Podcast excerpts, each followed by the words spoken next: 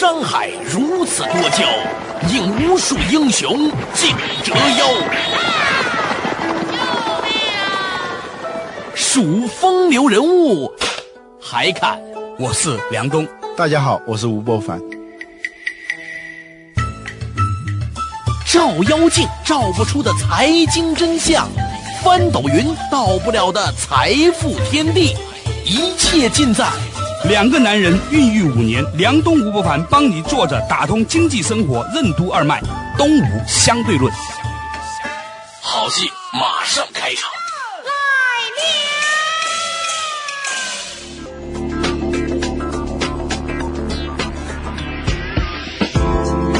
是的，坐着打通经济生活任督二脉。大家好，欢迎收听今天的东吴相对论，我是梁东，对面的依然是二十一世纪商业评论主编吴伯凡。伯凡你好，大家好。哎，最近呢，因为东吴相对论偶尔有些朋友收听啊，也写来了一些鼓励的信，让博凡呢有了巨大的勇气，把这个节目好好做下去。其中的一个朋友呢写的很深刻，说听完这个节目之后总结了一下，发现呢梁东呢认识很多人，吴伯凡呢读了很多书啊，基本上就这个节目强调这个观念。其实这是个误会，梁东认识的人来回来去，我有一个朋友，我还有一个朋友，另外一个朋友，其实都是那几个朋友。而吴伯凡当然不一样了，吴伯凡看过很多书，但是误解在哪里呢？其实吴伯凡也认识很多人。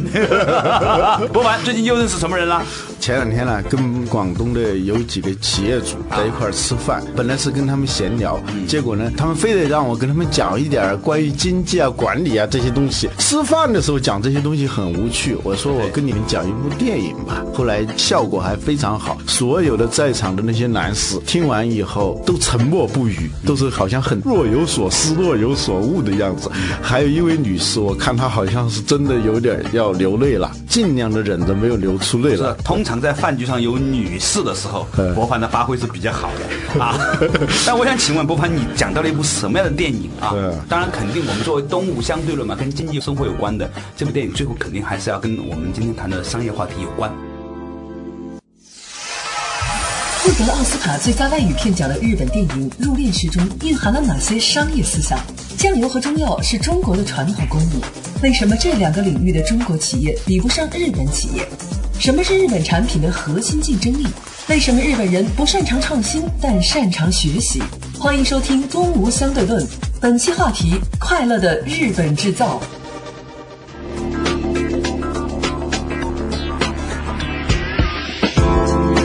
这部电影呢，其实是一部很文艺的电影，不是那种娱乐电影，也不是讲什么商战的。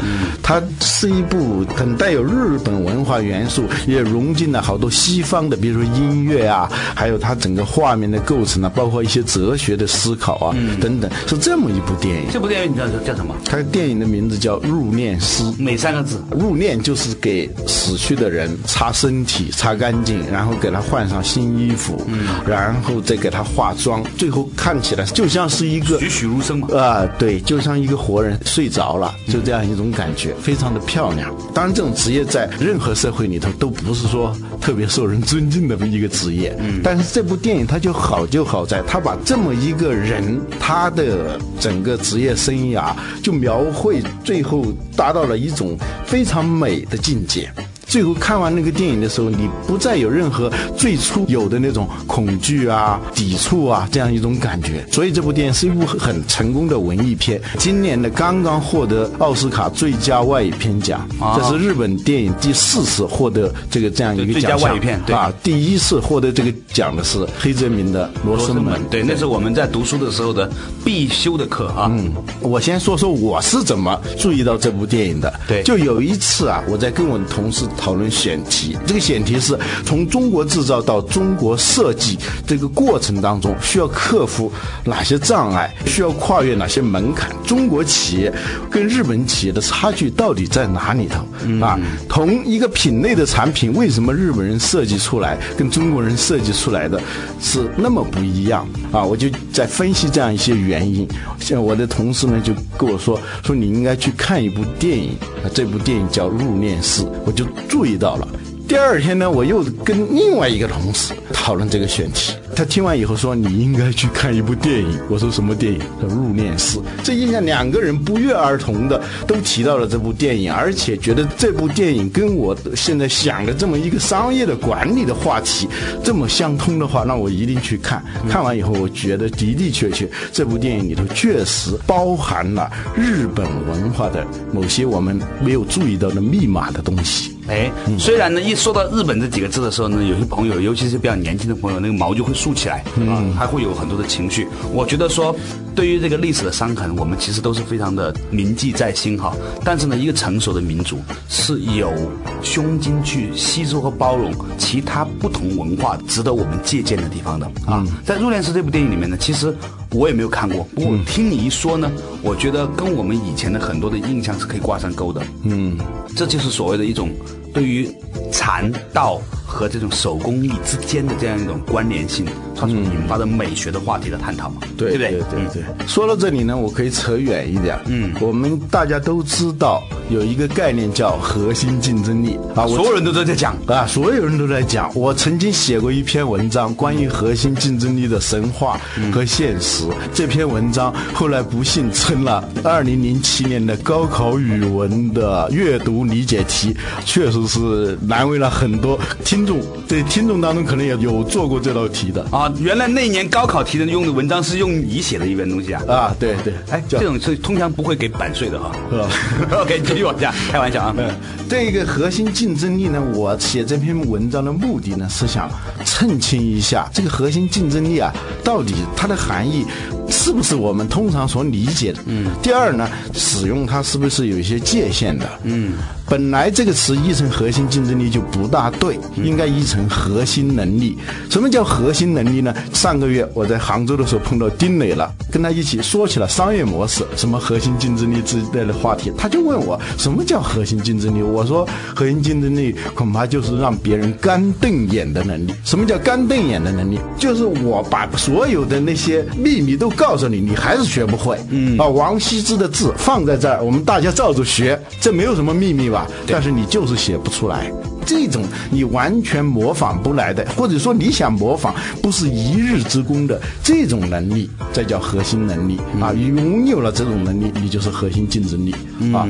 回过头来再说我们这部电影，就是前几天呢，我和几个中小企业主在吃饭的时候，为什么要讲到这部电影？因为在座的有一位啊，他是做酱油的。这是一个不太时髦的一个行业，嗯但是他一说起来呢，也很有意思啊。因为我们中国很多企业都在做酱油，这是一个既无多少技术含量，好像也没有多少资金壁垒的一个行业。应该说，这个历史，中国做酱油的历史也应该是很长很长的，啊。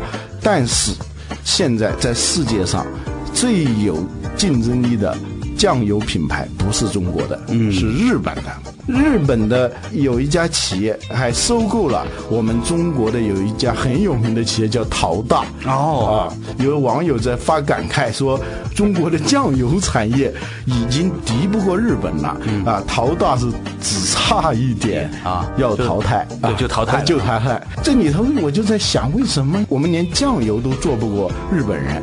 我们说电器做不过他。我们说那个汽车做不过他，那是有原因的。他做汽车的历史比我们长啊，他积累了很多的技术、他的资金、他的人才等等。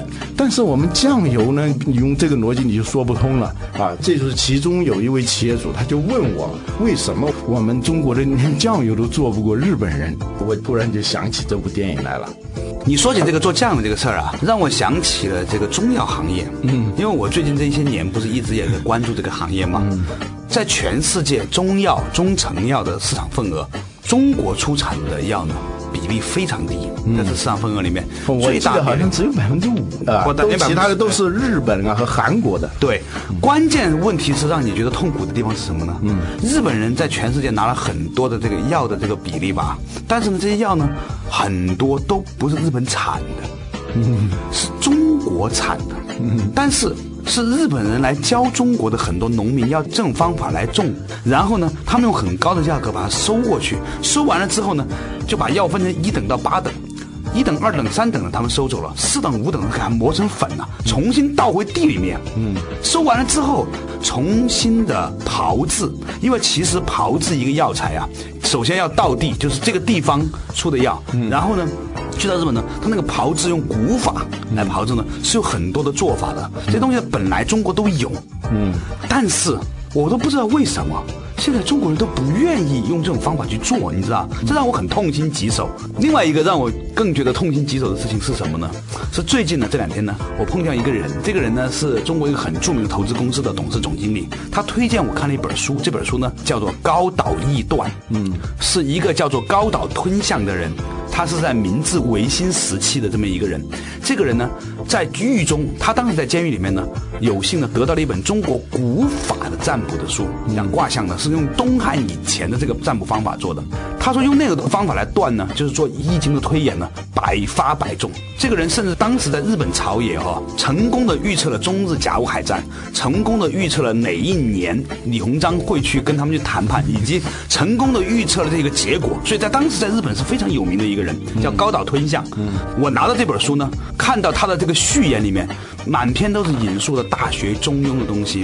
然后呢，他在讲中国古法占卜里面有如何如何有趣的方式。当然，我们今天要旗帜鲜明的反对一切的封建迷信色彩的东西啊！我只是讲这个文化现象。然后呢，他在里面呢，甚至讲到了止息这个概念。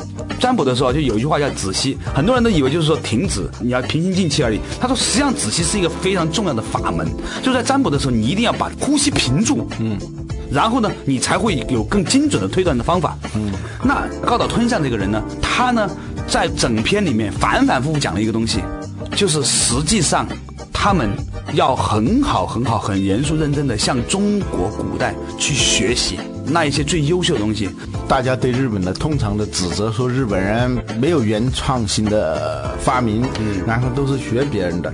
问题就在于，日本不管是酱油也好，还是汽车也好，他总是把别人先已经发明出来的东西，他能够做到非常好，做到能够。作为一个学生，他能超过你，这里头到底是一种什么样的机制？我们应该是现在关心的是这样一个问题：到底是一种什么样的机制和能力呢？我觉得呢，稍事休息一下之后，马上继续回来。东吴相对论。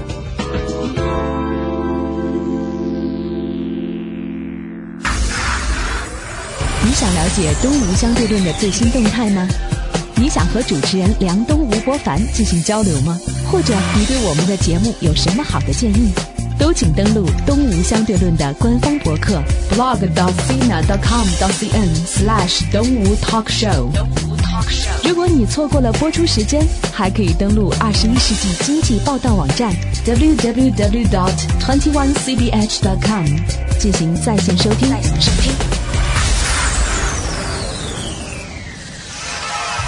为什么聚精会神的做一个产品，就会令这个产品具有超乎寻常的美感和品质？为什么在某个行业做到极致就会受到众人的尊敬？设计者、生产者的心性和专注真的会凝聚在产品上吗？欢迎收听《东吴相对论》，本期话题：快乐的日本制造。梁东吴不凡帮你坐着打通经济生活任督二脉，《东吴相对论》。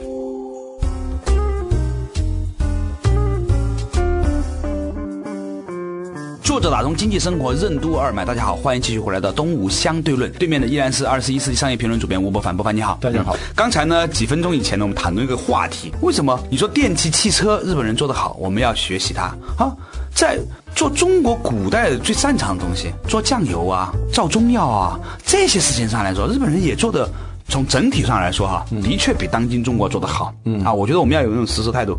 那，博凡，我们就在讨论这个问题，就像刚才我们讨论这部电影《入殓师》一样。嗯啊，这部电影它其实里面背后，你觉得它说明了一个什么事情？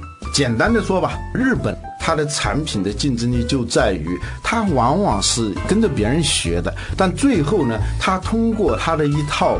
手法一套机制，它能够做到比你原创性的产品质量更高、更精致、更有客户价值的这样一种产品。嗯，这就是日本工业的特点，不管是汽车也好，还是酱油也好。嗯，原因呢，可能我们通过对日本这部电影的分析，大家可能稍稍能够明白一点。嗯，我其实对这部电影很好奇，你只讲了一个开头，你可以讲讲这部电影是怎么回事吗？这个主人公啊，叫小林大悟，他呢原来是一个大提琴师，嗯，后来由于这个乐坛经营不景气，解散了，他就失业了，他就必须得另外找一份工作。对。啊，有一天他就看到报纸上有一个广告，这个广告呢写的就是帮助他人踏上安稳的旅程。嗯，呃，这样一一份工作啊，年龄不限，嗯，性别不限，工资待遇很高，工作时间也很短。他就这这很好的工作，他就去找，结果发现是这样一份工作，就是让死去的人踏上安稳的旅程，不是去做导游，就是入殓师了。这就是入殓师。嗯，而这样一份工作呢，无论是别人还是他本人，本能的都会拒绝这样一份工作。对，但这部电影呢，它就是写一个人如何从抵制这一份工作到投入，最后做到出神入化。行云流水，做出一种美感来，这是这样一个过程。电影的最后啊，出字幕的时候啊，是他在给一个逝者擦身体、换衣服，然后给他化妆，就整个一个过程。这个过程呢，不能用井井有条来形容，而应该用出神入化、行云流水来形容。哦，有一种美感，它就是像一种表演似的。这种东西，我觉得给我很多的启发哈，就是说在价值观里面。你会发现，说他们这个民族啊，认为你把一个这个事情做的美感，也是很值得尊敬的。嗯。但是你看，在我们的很多旁边的价值观里面，如果你不是做个大官，或者你不是挣很多钱的话，嗯，其实你做别的工作都不是那么令大家觉得值得崇拜，你知道？对，这就是日本文化里头有一种价值观，你就正好说对了。嗯，就是。这个工作不管是什么工作，只要你全身心的投入，聚精会神，用之不分，最后能够把这个工作做到精彩绝伦的时候，就。本身你做这份工作有一份无上的尊严，嗯，甚至是你出来的这个产品或者这个作品，就有一种异乎寻常的美感，嗯啊，这就是这个电影大致要表达的一基本理念。所以我突然想起来了，就是说麦肯锡以前在日本的这个首代叫做大前研一嘛，嗯啊，他写过一本书叫《专业主义》，嗯，其实我觉得之所以大前研一会把这个概念提出来。是很重要的。就很多人，我们年轻人哈，总觉得我这份工作没有面子，嗯，不能引起别人的这种尊敬。其实，我后来有很多的道德的教育说，哎，三百六十行，行行出状元，都这么讲。但其实，它不仅仅是一个受人尊敬的事情，首先它是一个美学的事情。我觉得，对，对，就是说，你其实做任何一个事情，你真的把它做到，就像你所说的的这种，凡专精一意。必有动人之处。对，但动人之后，大家就是会尊敬你。嗯，那种尊敬是不仅仅是因为你这个事情做得漂亮，而真的是说它里面的你可以看到你在做这个事情的过程里面的那种通神的力量。嗯，对，所以你就注意到日本什么样的事情，再简单的事情，它都能做到一个境界。这种境界，我们以前在节目中也提到过，就是道。喝茶有茶道，插花艺术是吧？花道啊，射箭。叫弓道啊，剑或者剑道啊，那个剑术的剑道，对，啊，各种各样的道，一直到武士道，这都叫道。嗯啊，这个道的意思是什么呢？就是一种至上的境界，就是万法归宗。不管你是做这个也好，还是做那个也好，它最终有某种最高的境界上，它是相通的。对，所以呢，这部电影你要注意到啊，这个主人公啊，最早他的职业是一个大提琴师，跟他打交道是大提琴，他演奏出来。是优美的乐曲，嗯，然后呢，一个巨大的反差，他手里头摆弄的不再是乐器，而是一个冷冰冰的尸体。但是呢，他最后就在他那种，就用你刚才的话说，就是专业，在一种极其精通投入的这种状态里头，从事他的工作的时候，也能产生像乐曲一样优美的境界出来。嗯，我几乎能感受到这样的一种美感哈。它里头有一个小细节。就主人公小林大悟，他从小他的父亲呢就离开了他们，抛弃他们母子俩，他一直恨他的爸爸。但是呢，他身边啊，他家里头有一块石头。这个电影的开头的时候，你就看到那一块石头用纸包着，总是时不时在镜头里晃一下，不知道是干什么用的。后来他跟他的妻子就讲到这一块石头的故事。他说啊，这块石头呢是小时候他跟他的父亲啊到一个河滩上，全是那个石头的河滩上，嗯，去捡的。他父亲告诉他说，在很远古的时候，人类既不会说话，更不会写字，他们要表达感情的时候。唯一的办法就是找一块石头，这块石头呢，最能代表自己心里想说的话，它的重量、它的质感、它的大小。把这块石头放到对方手里的时候，对方握着这块石头就知道你在说什么了。哇！然后呢，他父亲就找了一块石头给他了，他呢也找了一块很小的石头给他父亲了。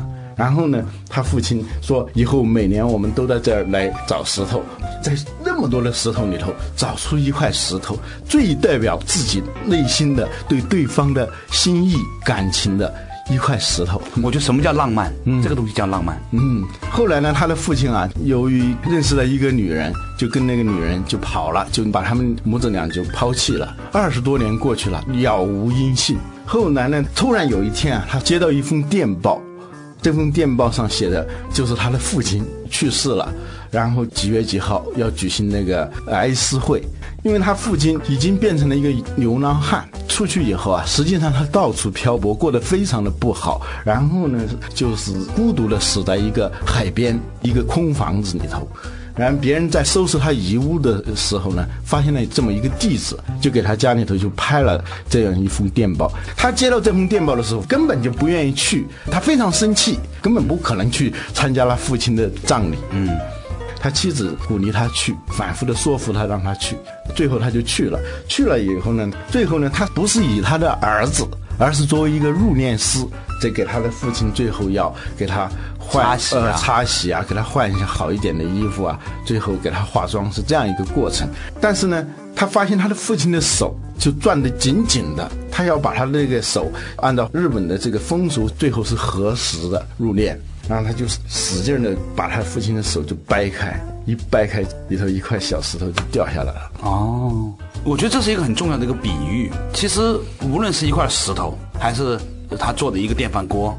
还是一部汽车，或者是他生产的其他的一个产品。嗯，其实每一个东西都代表了某一种的物质加信息和信念的综合体。我觉得这个石头这个东西呢，它比喻的是什么呢？就是说这个世界上总有一个东西是最能代表他的心情的。超乎就是对你的心性是会凝聚在某一个物上头的。对，你的心有多细，你的心是什么样子，你最终这个东西是能代表你的。我们做一个产品，我们设计一个产品的时候，实际上是在众多的选择里头选一样你觉得最代表你的心意，对方可能最能感受到的，它的质感、它的大小、它的重量，就让对方感受到。我看过一本日本人写的书，叫《设计中的设计》，嗯啊，或者。把它翻译成设计之魂，设计的精神。他说，设计它不是简单的用简单的画把它画出来，把它一个模具做出来，而是当你托着双腮，凝神的看一个东西的时候，看一片景物或者看一棵树、看一朵花的时候，你进入到一种像仪式一样的那种状态的时候，你已经在设计它了。博凡讲到拖着双腮的时候，他自己也拖着双腮。我看见他拖着双腮的时候呢，其实突然明白了之前有一个李老师给我讲的东西。他说，在中国文化里面有一个很重要的元素叫礼。嗯，我们都以为礼呢只是礼貌礼节，其实礼是一种对别人的尊重，对天的尊重就是祭天。对人的尊重就是礼貌，对物的尊重，嗯，也包含一种仪式，对，就是一种仪式，一种仪式，把你从平常感受世界、感受事物、感受他人的这种心情当中，用一种仪式把你强制性的隔开。让你进到一种超常的状态，所以为什么说在古代啊，管理的这个官员呢？比如你看到在《尚书》啊，或者说《周礼》这些书里面哈，他把管理的官员，或甚至叫礼部尚书，他级别都很高呢，是因为在中国古代文化里面，所有主掌管礼的这个官员，他其实主要的功能是让你让人超越人的境界，让人进入一种超人。或者通灵的境界，就是超越日常状态，对超越超越那种随意的、琐屑的、草率、浮皮潦草的那种状态，进入到一种用字不分、乃凝于神、聚精会神，从一种庄严肃穆的气氛当中。去重新用一种新的眼光和心情去感受这个事物，这时候你的状态就不一样了。对你说的这个非常对，就是在这一刻，你就超越了自我，你就不再是一个凡人了。嗯，好了，感谢大家收听今天的东吴相对论。但是我觉得我们今天的话题呢还没有完全说透，下一期节目同一时间我们再继续聊。